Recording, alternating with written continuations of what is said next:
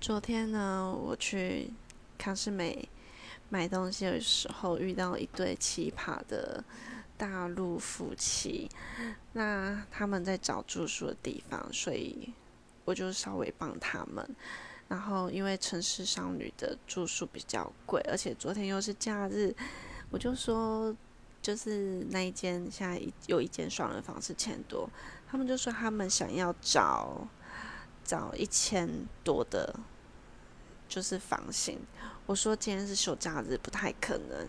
然后那个男生就就是看一下他手机，他说这上面都一千多。